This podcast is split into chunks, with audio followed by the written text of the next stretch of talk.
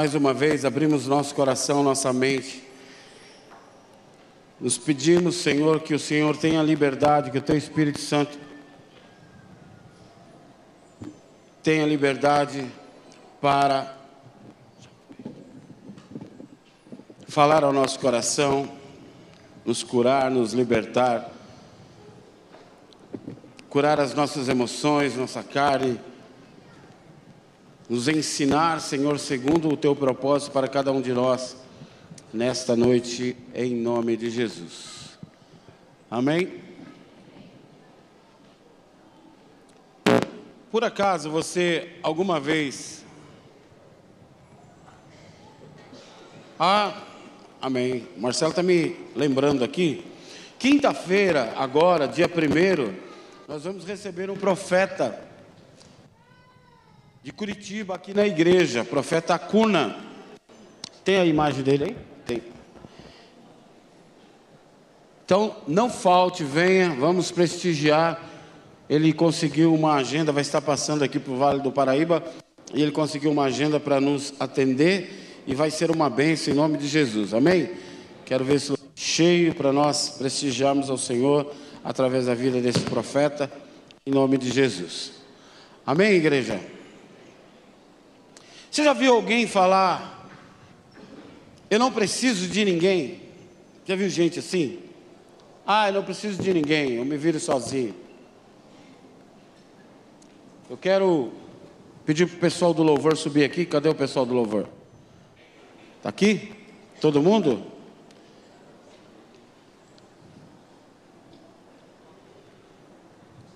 Glória a Deus.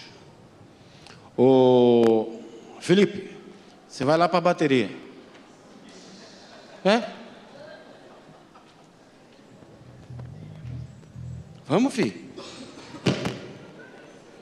Vai para a bateria. Você vai para o teclado.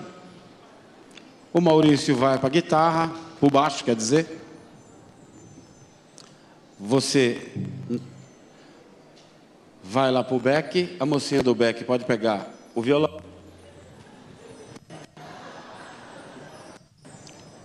E o Arthur, que é um ótimo guitarrista,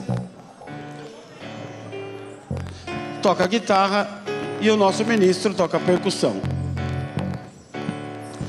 Quem lembra qual foi o último louvor que a gente tocou?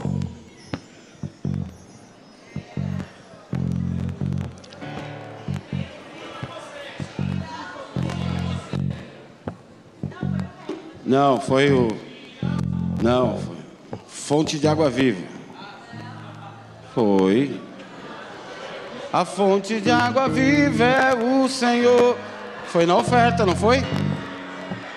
Tô velho, mas não tô louco. porque, porque eu tô velho ou porque eu tô louco? Deu, deu tanta risada assim. Então vamos lá. Quem vai começar? Pela pegada da guitarra, você já vê que o cara manja bastante. Vamos fazer individualmente para a gente ver o dom de cada um? Vai, Felipe.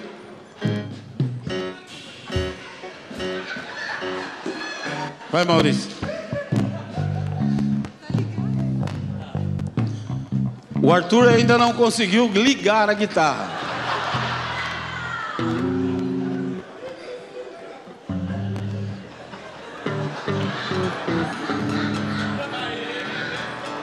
Bateria não cabo, né? Então. Vai, mano. Senta o dedo aí. Arrepia. Ó. Uma nota ela fez. A gente vai nessa nota até o fim. Time que tá ganhando não se mexe. Vai, mano. Não é para fazer batuque, é para fazer percussão. Olha o teclado agora. É quase o Phil Collins.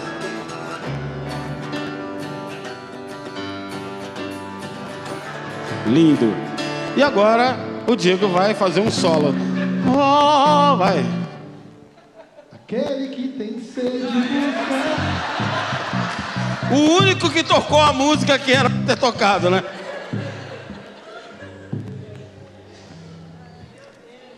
Podem sentar, obrigado.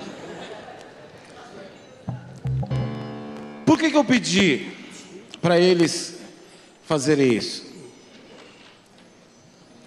Às vezes, quando a gente vê o louvor ou um músico executando uma canção, principalmente quem não, não entende nada de música, acha que o músico que toca uma música, ele sabe tocar todas as músicas que existem no mundo. Né? Aí as pessoas geralmente viram para alguém que está tocando violão, tocando instrumento, e falam assim, oh, toca aquela música lá. Se o cara virar para você e falar, puxa, essa eu não sei. Você fala, como não sabe? Você não está tocando instrumento aí? A gente acha que eles sabem todas as músicas. A frase que eu comecei dizendo que existem pessoas que dizem eu não preciso de ninguém. Nessa simples demonstração nós vemos o quanto nós precisamos um do outro. Eu preciso do tecladista, o tecladista precisa do baterista, o baterista precisa da galera que liga o som, Agora há pouco o irmão veio ali, pegou o microfone comigo, trocou as baterias. O tempo inteiro, sobre todas as coisas, nós precisamos de alguém. Amém? O primeiro livro da Bíblia, Deus diz: não é bom que o homem viva só. Nós fomos criados para viver em sociedade, em comunhão, em comunidade. Amém?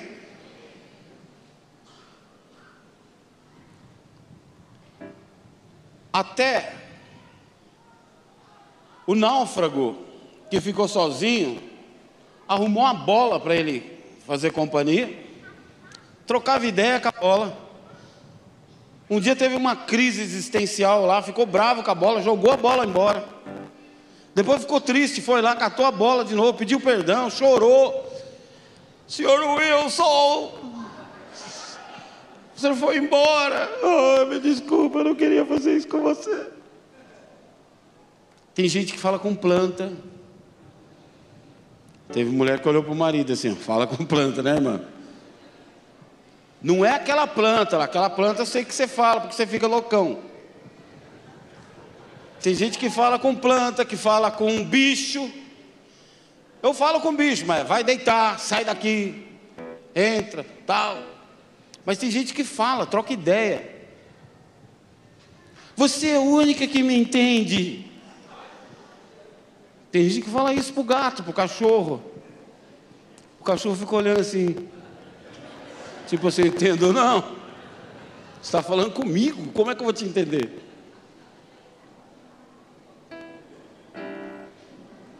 A palavra de Deus diz que reino dividido não prospera, que um exército dividido não prevalece.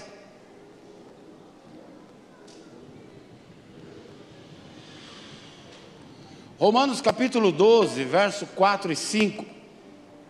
A Bíblia nos diz o seguinte: assim como cada um de nós tem um corpo com muitos membros, e esses membros não exercem todos a mesma função, assim também em Cristo, nós, que somos muitos, formamos um corpo, e cada membro está ligado a todos os outros, ou ligado uns aos outros. Queridos, é como se eu chegasse para você e falasse assim: puxa, tem tanta gente cega, e você tem dois olhos. E dessas pessoas que são cegas, algumas, se fizer uma cirurgia de córnea, volta a enxergar. Por que você não divide? E fica você com um olho e o cego com um olho. Você tem dois rins. Nós achamos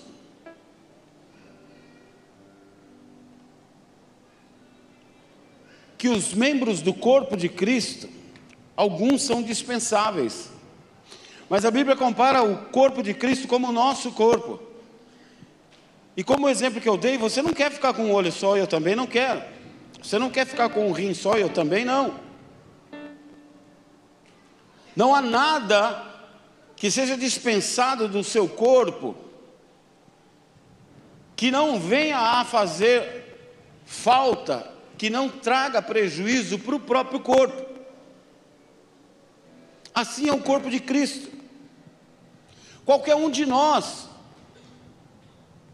faltamos no culto, que não participamos de um evento, ou que somos por nós mesmos julgados como dispensáveis, trará prejuízo para o corpo. Amém?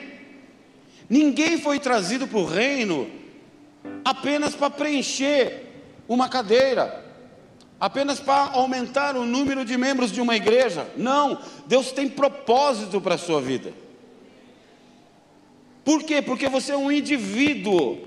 Faz assim, ó. Olha para o seu dedo. Ninguém tem essa marquinha que você tem no dedo. No mundo. Nunca teve e nunca terá alguém com a mesma marca que você. Você é um indivíduo, é um ser único. Se você é um ser único, Deus tem planos e projetos específicos para a tua vida. Que eu e você não que eu não poderei fazer o que você faz. Eu não vou onde você vai. Eu não conheço as pessoas que você conhece.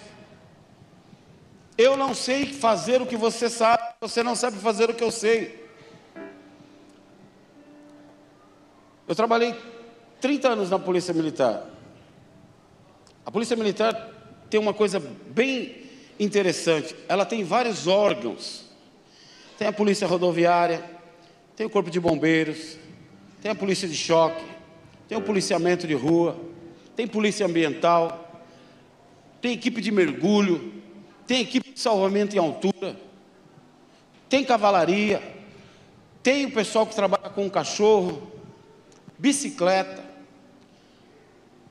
E dentro de cada unidade específica ainda tem as suas ramificações. E era interessante que, que na época do resgate, hoje o SAMU quase que faz toda a parte do resgate, mas na época que não existia o SAMU, era só o resgate. Havia dentro do corpo de bombeiro especializações, equipe de mergulho, equipe de salvamento em altura. E se você chegasse numa ocorrência de afogamento e o Gabriel fosse o mergulhador daquele dia, ninguém entra na água até o mergulhador chegar. É função dele, ele sabe exercer isso. Se nós fôssemos para um salvamento em altura e a pessoa especializada no salvamento em altura fosse a Adriana, ninguém ia tomar providência na ocorrência antes que chegasse a pessoa especializada naquilo. Amém? Então, eu não sei fazer tudo, eu não vou fazer tudo. Você não sabe fazer tudo e você não vai fazer tudo. Por isso Deus tem um plano específico para a sua vida, porque o mundo em que você vive e as qualidades que você tem são inerentes a você. Só você tem. As pessoas que você vai alcançar, eu não irei alcançar. E às vezes a gente está no corpo e a gente acha que a gente é um apêndice. Está aqui a Priscila, nossa sobrinha, que é médica, o apêndice a gente só lembra quando inflama, né?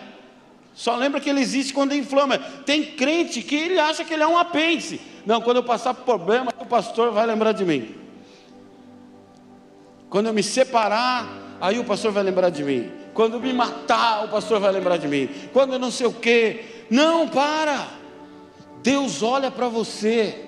Você não é um apêndice. Você é um membro muito especial e importante para o corpo de Cristo.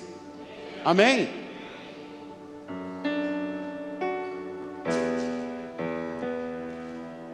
Nós queremos uma família unida, queremos amizades fortes, queremos relacionamentos incríveis, uma vida profissional exemplar e uma vida financeira abençoada.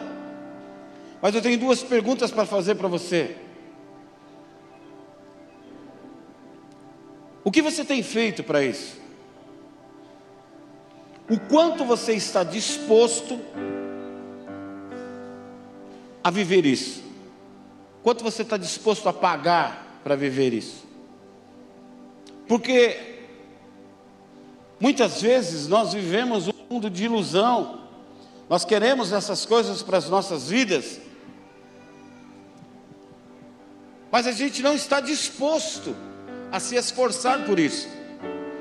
No livro de Apocalipse, a Bíblia diz que eis que eu estou à porta e bato. Não está escrito, eis que eu estou à porta e abro. Ele está à porta, quem abre a porta somos nós. Deus vai fazer, mas Ele conta com a nossa mobilidade, com o nosso apoio. Não podemos apenas orar ou falar, porque oração sem ação é apenas uma petição, desejo sem realização é apenas um pensamento. Falar e não praticar é hipocrisia. Então eu não posso esperar que Deus faça tudo por mim. Deus vai sim me preencher, me impulsionar, me motivar, me encher daquilo que eu não tenho, mas eu preciso dar um passo de fé. Amém?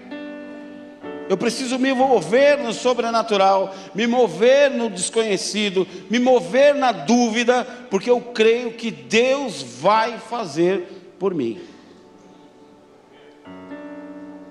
Tem muita gente ainda dentro da igreja que acha que a Bíblia é um livro de positividade, de palavras positivas. É um livro legal. É um livro de energia e força positiva. Não. A Bíblia é um livro de regras, leis e condutas. É onde Deus nos dá um trilho, nos, nos dá uma estrada e fala: se você caminhar por essa estrada, tudo te vai bem. E se você não o fizer, haverá consequências. Ele não nos obriga, às vezes as pessoas falam: ah, eu não vou na igreja porque tem que parar de fumar, porque tem que não sei o quê. Ah, lá na sua igreja o seu pastor obriga você a dar dízimo, né? Obriga vocês a não terem relação antes do casamento. Aqui ninguém obriga nada. Nós damos apenas o GPS, o mapa da estrada. Você vai por essa estrada se você quiser. Amém? Nós nos movemos pela fé. Eu creio que é a palavra de Deus que me conduz, eu creio que é Deus me conduzindo e dentro disso eu sigo a minha vida. Amém? Nós encontramos vários exemplos na vida de, na Bíblia de pessoas que através da fé mudaram o seu comportamento e consequentemente mudaram sua vida, colocando a fé em prática que é colocar a fé em prática? Você já viu aqueles documentários ou filmes em que um homem estica um cabo de aço entre um prédio e outro, aí ele tira a borracha do pneu da bicicleta e só com o aro da bicicleta ele encaixa ali no cabo de aço e sai pedalando, atravessa de um prédio no outro e volta e vai de novo. Já viram isso? Quando ele fez isso pela terceira vez, um repórter perguntou para ele: É incrível o que você faz. Ele virou para o repórter e falou assim: Você acredita que eu consigo ir pela quarta vez? O repórter falou: Claro. Ele falou: Então monta na garupa da bicicleta. Isso é colocar fé em prática. É nós, mesmo desconfiando, mesmo achando puxa, isso é impossível, mesmo achando que vai mexer com as nossas estruturas, eu monto na garupa da bicicleta de Jesus e falo, vamos que vamos. Às vezes, nós falamos que acreditamos em Jesus, falamos que acreditamos na palavra, falamos que temos fé, mas não temos coragem de montar na bicicleta de Jesus. 1 Timóteo capítulo 5, verso 8, a Bíblia diz: Aquele que não cuida dos teus, especialmente dos da própria família, nega a sua fé e é pior do que os que não creem. Aquele que cuida, que não cuida dos seus,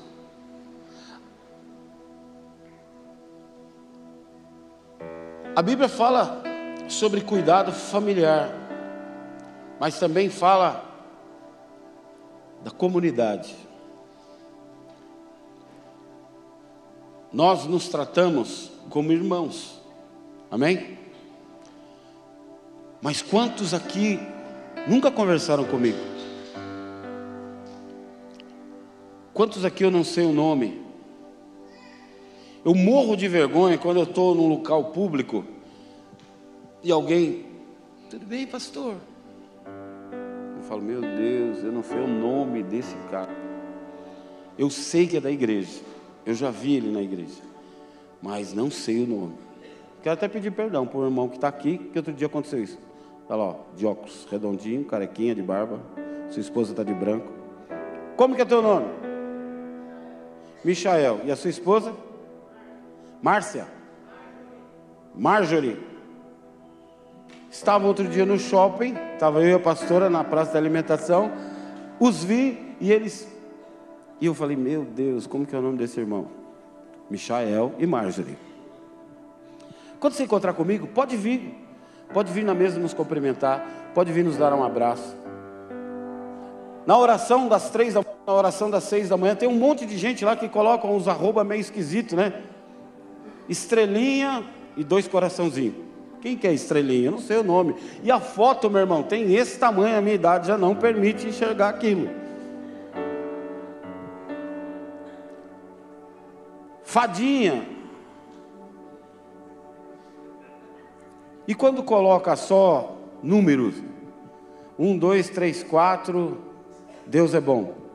Não vai, nunca vou achar. Tem um que é branquelo. Aí eu falei, chamo de branquelo, não chamo, se eu chamo de branquelo, ele pega mal tal. Agora você quer Elcio. Tem um irmão que entra no Instagram da esposa. Aí ele põe assim: Tony entrou. Para eu saber que foi ele, que não é a esposa, é ele.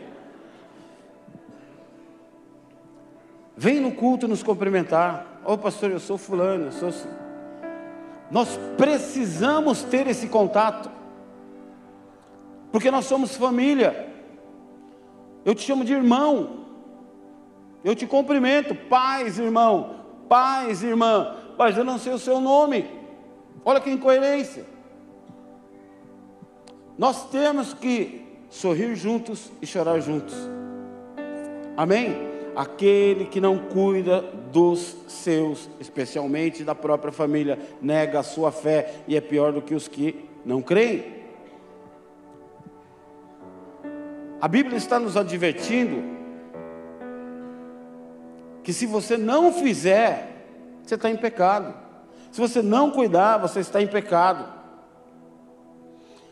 Assim como é impossível um cristão sem fé, também é impossível você dizer que é cristão ou que é uma pessoa de fé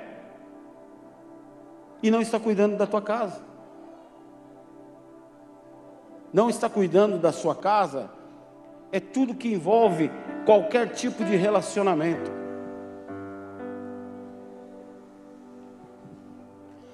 Sabe o que, que acontece às vezes?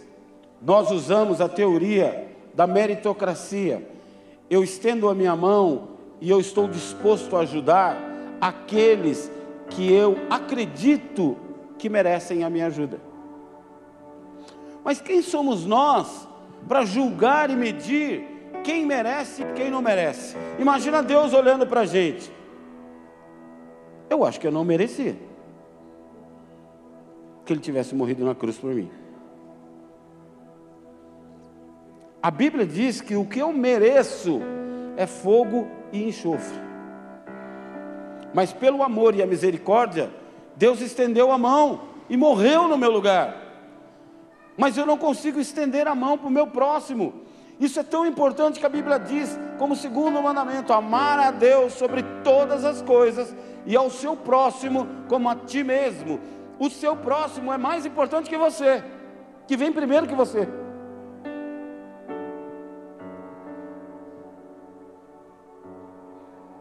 Sempre que nós pensamos em alguém, se essa pessoa merece ou não o meu estender de mão, ou a minha ajuda, ou meu socorro, eu estou julgando. Judas, quando vai trair Jesus, Jesus olha nos olhos dele e fala: Vai, meu amigo, e faz o que você tem que fazer. Jesus está falando para ele: Eu fui seu amigo três anos, eu tentei cuidar de você, mas você não quer me aceitar como amigo. Vai e faz o que você tem no coração.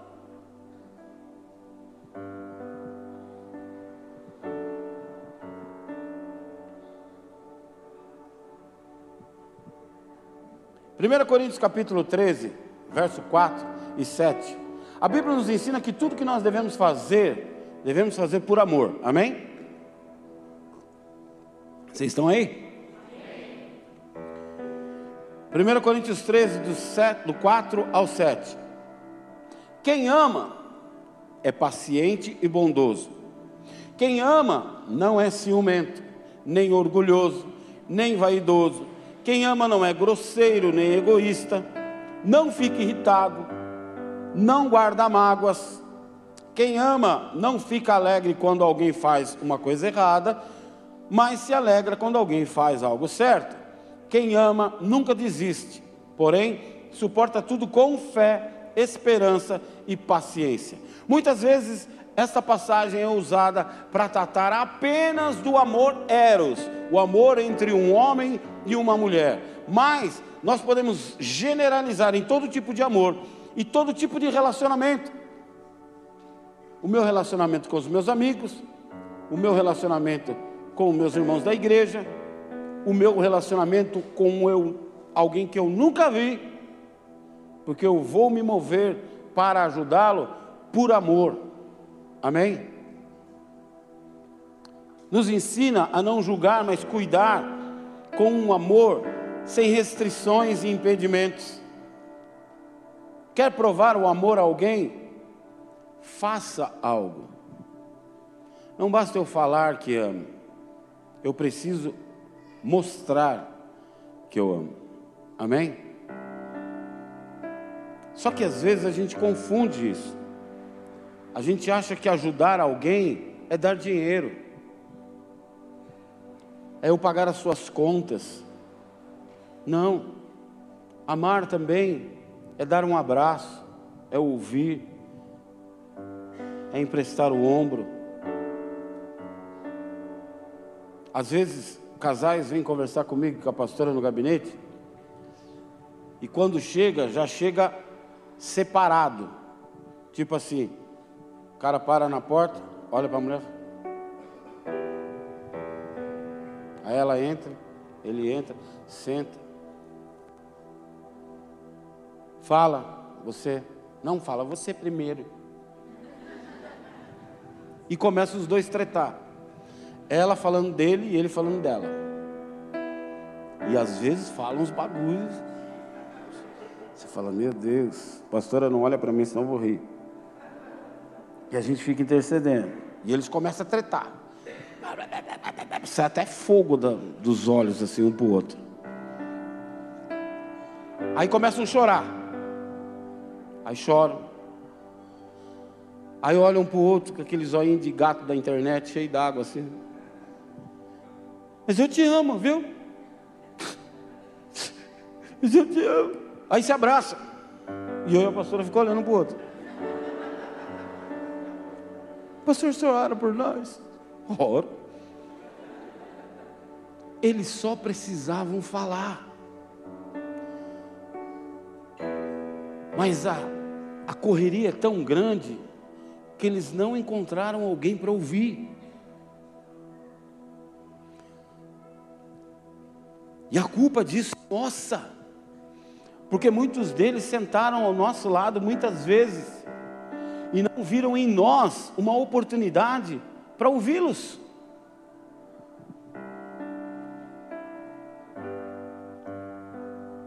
Um dia eu fui no enterro de um amigo, do pai de um amigo, Enterro é complicado, não tem muito o que falar. Quando é um, um cristão, há um conforto de que foi uma promoção, né? O Senhor o levou. Você sabe que ele está nos braços do Senhor. Mas quando não é cristão, você vai falar o quê? Então não tem muito o que falar. Eu cheguei perto dele, parecia que ele estava com um nó na garganta. Eu dei um abraço forte nele. Daqui a pouco ele despencou de chorar. E eu continuei abraçado, ele continuou chorando. Chorou ali por alguns minutos, eu abraçado a ele. E fomos embora. Não falei uma palavra. Passados uns dias, eu encontrei com ele numa padaria lá em Mogi. E ele voltou a me dar um mesmo abraço apertado. Aí ele olhou nos meus olhos de novo, com os olhos cheios d'água, e falou: Cara, obrigado por aquele dia, de você ter me dado um abraço. Eu não fiz nada, eu só dei um abraço. Vocês estão entendendo?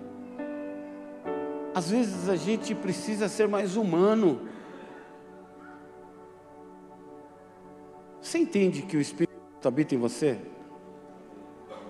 E se o Espírito Santo habita em você, o quanto Deus pode te usar para consolar um coração destruído, para consolar uma mãe que não sabe onde está o filho por dias, para consolar um, um amigo que rompeu um relacionamento,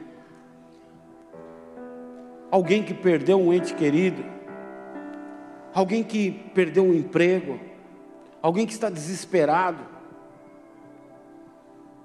Às vezes nos falta isso. Nos falta um pouco de humanidade, de lembrarmos que somos cristãos, que somos imitadores de Cristo. Cristo se envolveu com a prostituta, se envolveu com o cobrador de impostos, com o ladrão, com o endemoniado, com a samaritana que era inimiga do povo judeu, e todos ele tratou com amor.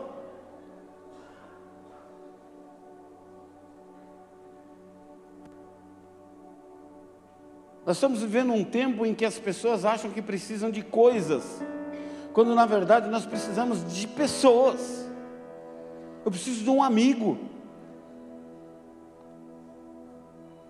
Quando um casamento não dá muito certo? Quando os dois não são amigos.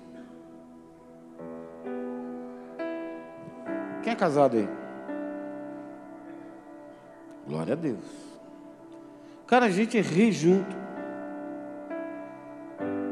zoa junto, gosta das. Tem música que eu gosto que ela não gosta. Eu ponho no carro e falo, nossa, que música chata. Aí eu aumento o volume, só porque falou que é chato. Outro dia nós saímos daqui, fomos para casa, ligamos o rádio e ficamos dançando até duas da manhã. Teve uma hora que eu olhei o relógio, eu falei para minha filha, falei, Laura, baixa essa música, já é duas horas. O vizinho deve estar, porque era quinta-feira. Porque a gente gosta disso. Antes de nos casarmos, nós éramos amigos.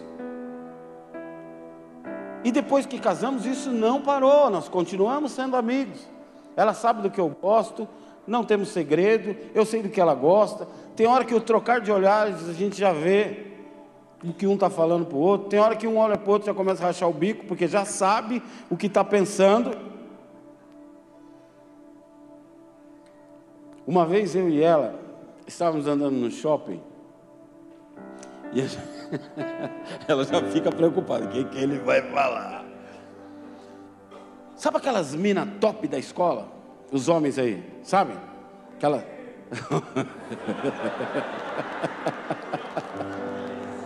Tinha alguma mina que era bem top na escola dele.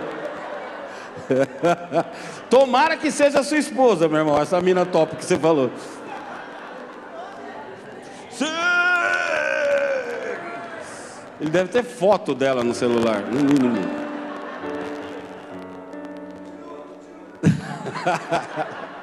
Sabe aquelas minas top que todo mundo da escola olha e fala: caramba, aquela mina é da hora, hein, mano?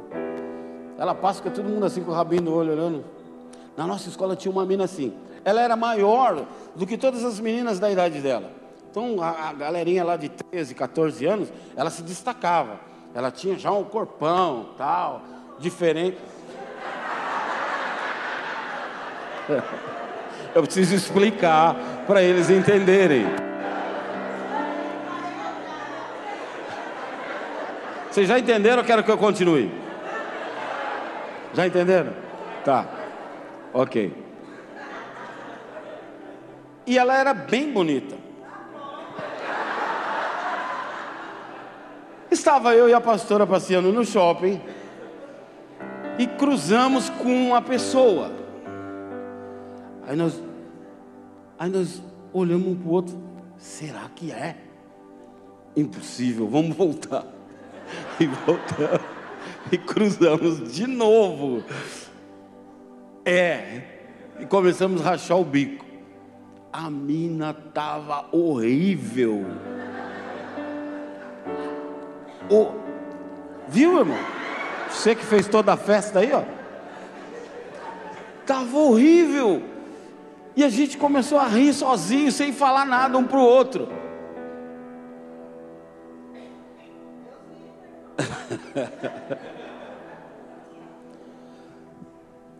Queridos, existem coisas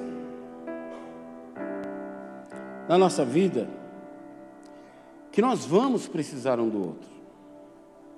Existem momentos da nossa vida que eu não vou saber o que fazer, que eu não vou saber o que falar, e eu preciso que você me ajude. A Bíblia diz: é melhor serem dois do que um.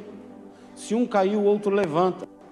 Quando Jesus comissiona os seus discípulos a irem pregar o Evangelho para Samaria e para todo o mundo, ele manda o que? De dois em dois. Por quê? Porque não é todo dia que eu estou bem.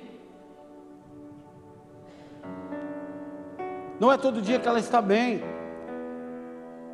E o dia que um não está bem, o outro ajuda, apoia, conduz.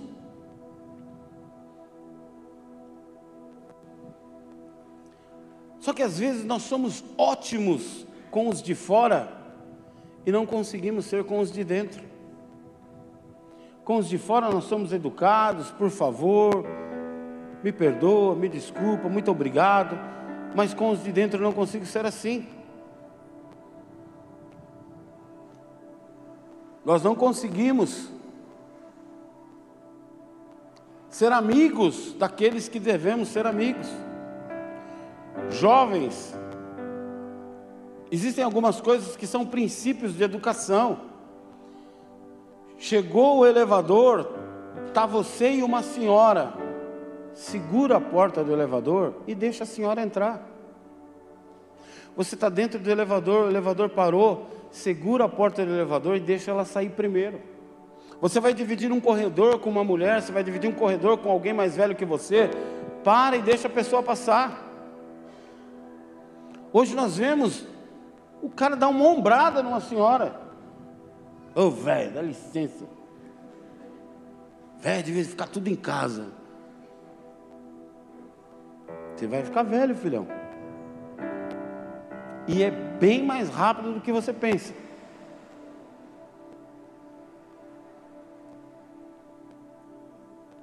Às vezes, nós somos tão preconceituosos que se eu chegar para você, irmão, eu queria te dar um presente, eu estou com uma cesta básica no carro, eu queria dar para você.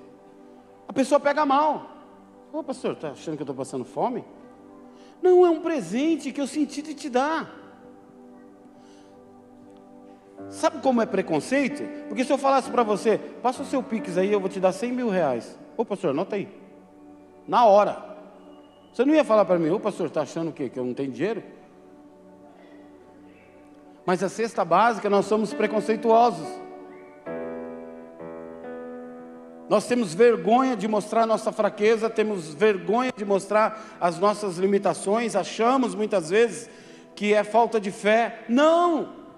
Eu senti de te abençoar. Quantas vezes nós já ganhamos presentes simples, mas que a gente ficou muito feliz? Canequinha, um chocolatezinho, bilhetinhos. Principalmente as crianças do Ministério Infantil, vira e mexe, vêm nos entregar bilhetinhos e a gente guarda. Por quê? Porque é uma demonstração de carinho. Sabe, você. Eu lembro quando a gente estava fazendo a reforma aqui do prédio, Então muitas vezes ficava aqui eu, o Mauro, o Ricardo, alguns meninos que estavam nos ajudando, e sempre aparecia alguém aqui com uma coca, o, o, o Miquel lembra, um pacotinho de salgadinho, sabe? Passava ali no chibata, comprava umas coxinhas, comprava frios, pão, trazia aqui para nós. Tinha dia até que ficava muita coisa aqui, né? Porque dois, três traziam. Traziam uma garrafa de chocolate, uma garrafa de café. Isso é amor, é cuidado. Eu vi um vídeo na internet que o pastor está pregando e uma pessoa levanta da primeira fila e vem amarrar o tênis dele que está solto. Aí alguém pode olhar aquilo e falar assim: pô, que cara puxa. Não, ele não é puxa, não. Ele não ficou aí na primeira fila orando, tomara que o tênis dele desamarre, só para eu ir lá amarrar. Não, ele simplesmente fez um ato espontâneo. Veio até aqui e falou, pastor, peraí, amarrou, pronto. Às vezes a gente tem medo, vergonha de demonstrar amor, de demonstrar carinho pelo próximo, principalmente homem com homem. Mulher, a gente vê, se abraça, se beija. A pastora se reúne com as meninas, chora, tudo chora, tudo chora. Culto chora, é, não chora, não sei o que chora. Vai tirar foto, chora. As crianças dançam, chora. Apresenta a criança, chora. Mas é o jeito delas demonstrarem carinho. Nós temos vergonha até de dar abraço um no outro. Nós precisamos aprender a ser bons filhos bons conselheiros, hospitaleiros, agradáveis, educados, bom pai, bom marido, boa esposa, boa mãe, bom patrão, bom funcionário. Você sabia que existe hoje já uma direção de RH que na entrevista, quando você fala que é cristão, o cara não te emprega. Por que será? Mal testemunho. O cara que toma umas Cajibrina, ele toma até domingo à tarde, porque segunda-feira de manhã vai trampar. O crente não bebe, fica no culto, depois sai do culto, vai na pizzaria, come igual um lobisomem até meia-noite. Aí fala, eu não estava bem. E falta. Ou então, no trampo, pega os papeizinhos com versículos e fica distribuindo para todo mundo. Cara, você é pago para trabalhar. Quer evangelizar? Evangeliza lá fora, na rua, no trem, no ônibus. Não no trampo. Lá você foi pego, pago para trabalhar. É óbvio que o seu patrão não vai gostar de ver você ocupando o tempo em que ele te paga para fazer outra coisa. Ai, pastor, mas eu estou evangelizando. Vai evangelizar em outro lugar. estarmos juntos, descobrindo as nossas fraquezas e as nossas limitações, aumenta os nossos laços. Sabe por quê? Porque você vai ver que o irmão não é super-homem, que o irmão que a irmã não é mulher maravilha, que todos nós precisamos de ajuda, todos nós precisamos de um momento de ombro amigo.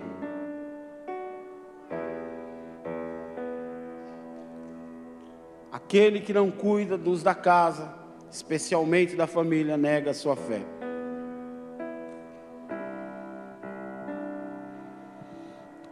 As nossas atitudes, muitas vezes, falam muito mais que as nossas palavras.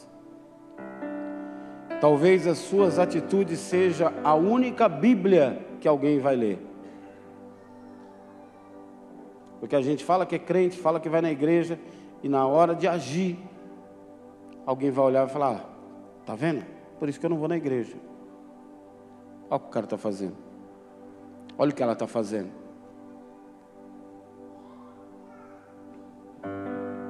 É só você ver no YouTube, quando num show, um cantor secular se mete a cantar um louvor. Pode ser quem for, se ele pegar o microfone lá, por toda a minha vida, vai aparecer um monte lá embaixo. Para sempre louvarei. Um monte de crente que está lá no show do cara. No YouTube tem vários. Vários.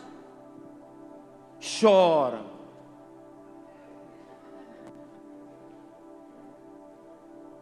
Pastor, é proibido ir no show? Não. Nada é proibido, só é proibido pecar. Sei que você me entende. Só que as suas atitudes, você já viu aquele ditado que diz gentileza gera gentileza? As suas atitudes motivarão outras pessoas a serem iguais. Outro dia eu fui oferecer um salgadinho aqui, esse salgadinho, isoporzinho. Eu estava comendo um aqui, e as crianças tudo correndo aqui no final do culto. Aí eu chamei uma menininha e falei para ela: Quer um salgadinho? Ela parou, me deu uma medida assim. Por que você está me oferecendo isso? Eu falei: Eita, desculpa aí. Mas isso é educação que os pais ensinaram. Não aceite de qualquer um principalmente se for feio. Mas eu achei brilhante. Quarta-feira fizemos reunião com a diaconia. Foi com a diaconia, não foi com os casais? Sexta-feira. E eu dei para os casais um bis. E sobrou alguns bis. De novo essa menininha. Eu falei para ela, quer um bis? Ela falou assim, eu não posso tio, eu não tenho dinheiro para pagar. Eu falei, eu estou te dando. Aí ela olhou para a mãe, a mãe está ali. Ela olhou para a mãe, depois ficou meio desconfiada. Aí eu contei para a mãe, falei, sua filha não quis pegar. É o que é ensinado, ela aprendeu. Os meus netinhos todos, a gente senta na mesa, vamos orar? Vamos orar. Os filhos ainda são rebeldes, mas os netinhos oram. Por quê? Porque a gente manda, porque a gente bate, tira a chupeta? Não, porque ela, eles veem a gente fazendo. As suas atitudes vai motivar o teu amigo do trabalho. Você pode ter uma lojinha, ter três funcionários e só você é crente. Mas todas as vezes que ele entrar na sua lojinha e surpreender você orando, ela vai parar e vai ficar quietinha. Ela pode ter a religião que for, ela vai parar e vai ficar quietinha. Ai, que bom, né? Que você já benzeu tudo aqui e tal. Mas um dia ela vai chegar e vai falar assim: Ai, aproveita que você está orando, ora pela minha mãe, ora por mim, ora por não sei o quê, ora por meu tio que está doente. Ora por... por quê? Ela vai começar a acreditar na tua fé, acreditar no teu Deus.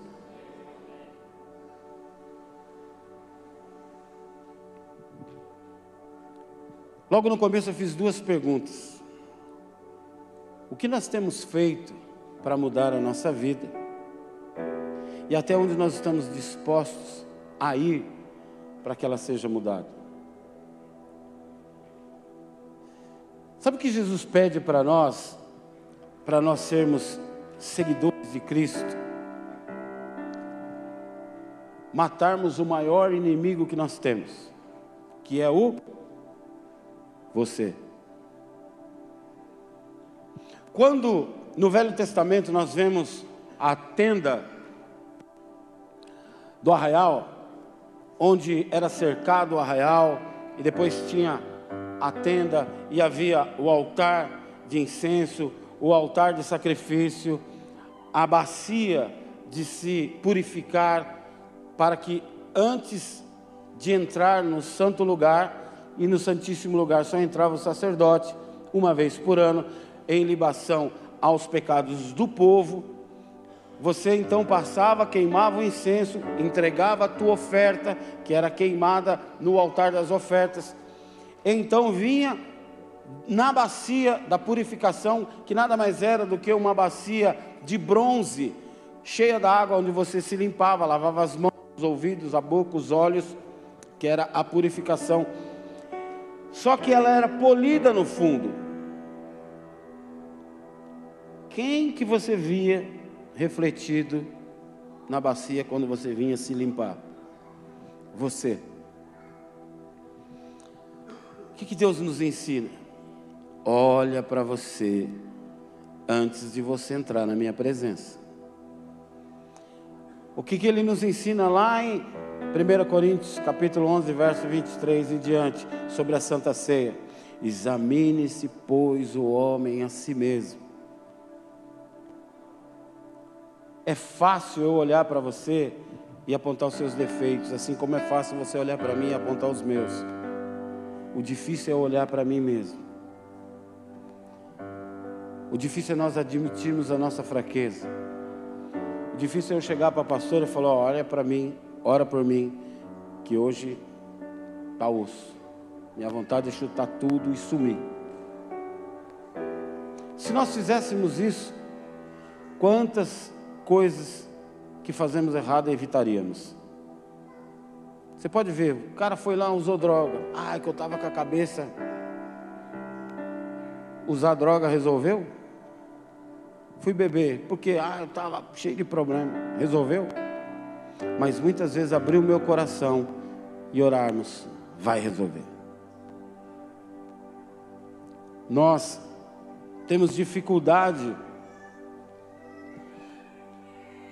de abrirmos o nosso coração. Tem um cara muito famoso que ele teve um relacionamento de amizade muito forte com um parceiro.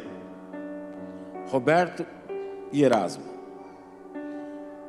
Dizem, se você não sabe, Roberto Carlos tem mais de 800 músicas gravadas. Roberto Carlos, todas as músicas dele, ele coloca Roberto e Erasmo como compositores. Dizem que o Erasmo não tem parceria mas para ajudar o amigo, quando ele começou a despontar, e o Erasmo não despontou como ele, ele firmou um laço de amizade com o amigo e falou: Eu quero te ajudar. Todas as músicas eu vou colocar o seu nome, que você recebe direitos autorais. E assim foi até o último dia da vida do Erasmo.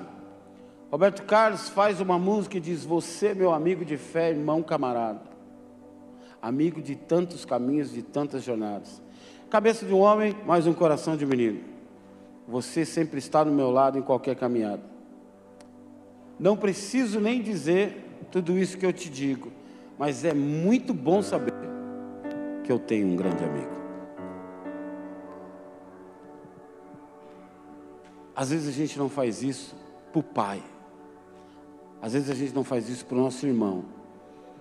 A gente não faz isso para nossa esposa. Eu quero te fazer um desafio hoje. Você não vai dormir sem você mandar uma mensagem, sem você fazer uma ligação para alguém que já te ajudou, que já te entendeu, que já chorou com você, sem te julgar, que já te deu o ombro para alguém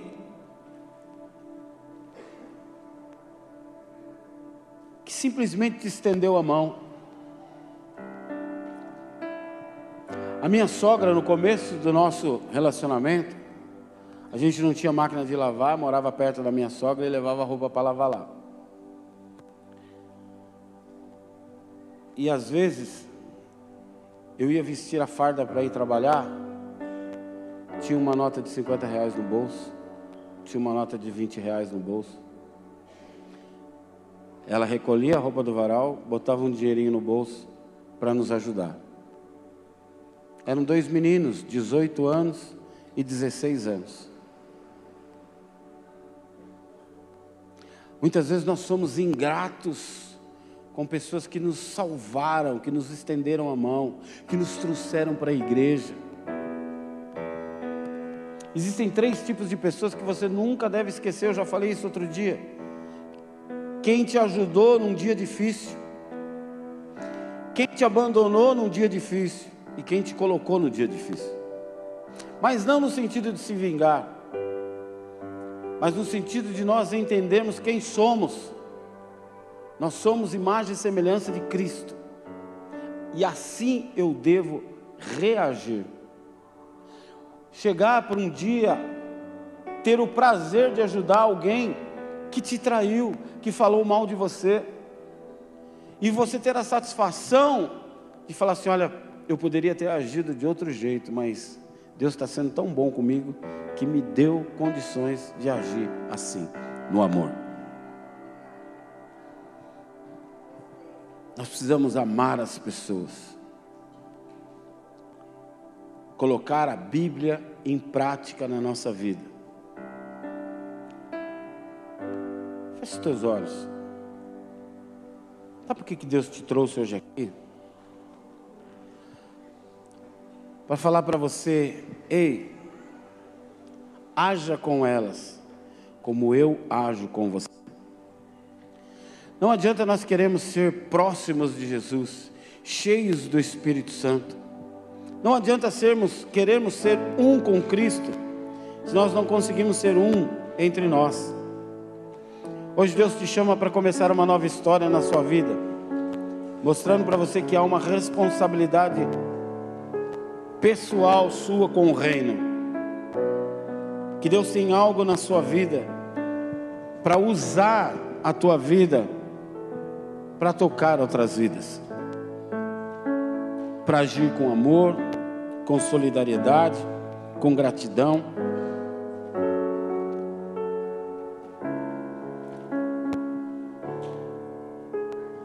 Talvez tenha alguém que você precisa pedir perdão.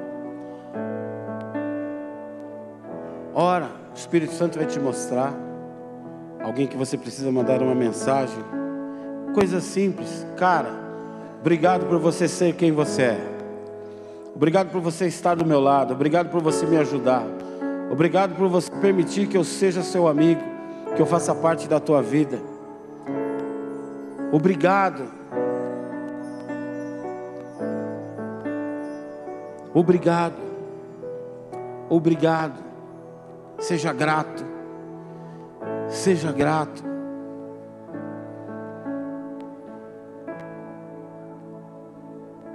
Fique de pé, igreja.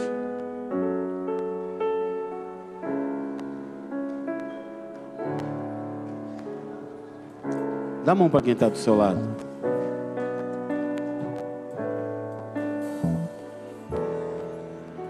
Fala para quem está do seu lado assim, ei. Já te falei hoje que eu te amo. Eu já te falei hoje que eu preciso de você. Deixa eu te fazer um pedido. Se por acaso essa pessoa que está do seu lado você conhece, pergunta para ela: qual é o nome?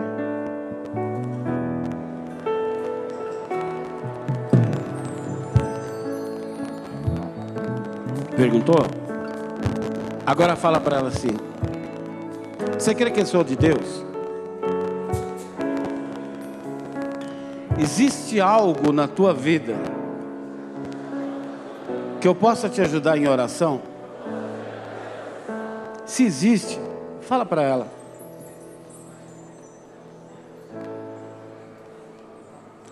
Agora fala para ela assim: Sabe por quê? Eu sou crente. Eu sou imagem e semelhança do meu Deus. E eu vou orar por você. Amém? Feche os teus olhos. Seja igreja. Pode começar a orar por essa pessoa. Pai, nós queremos te pedir perdão.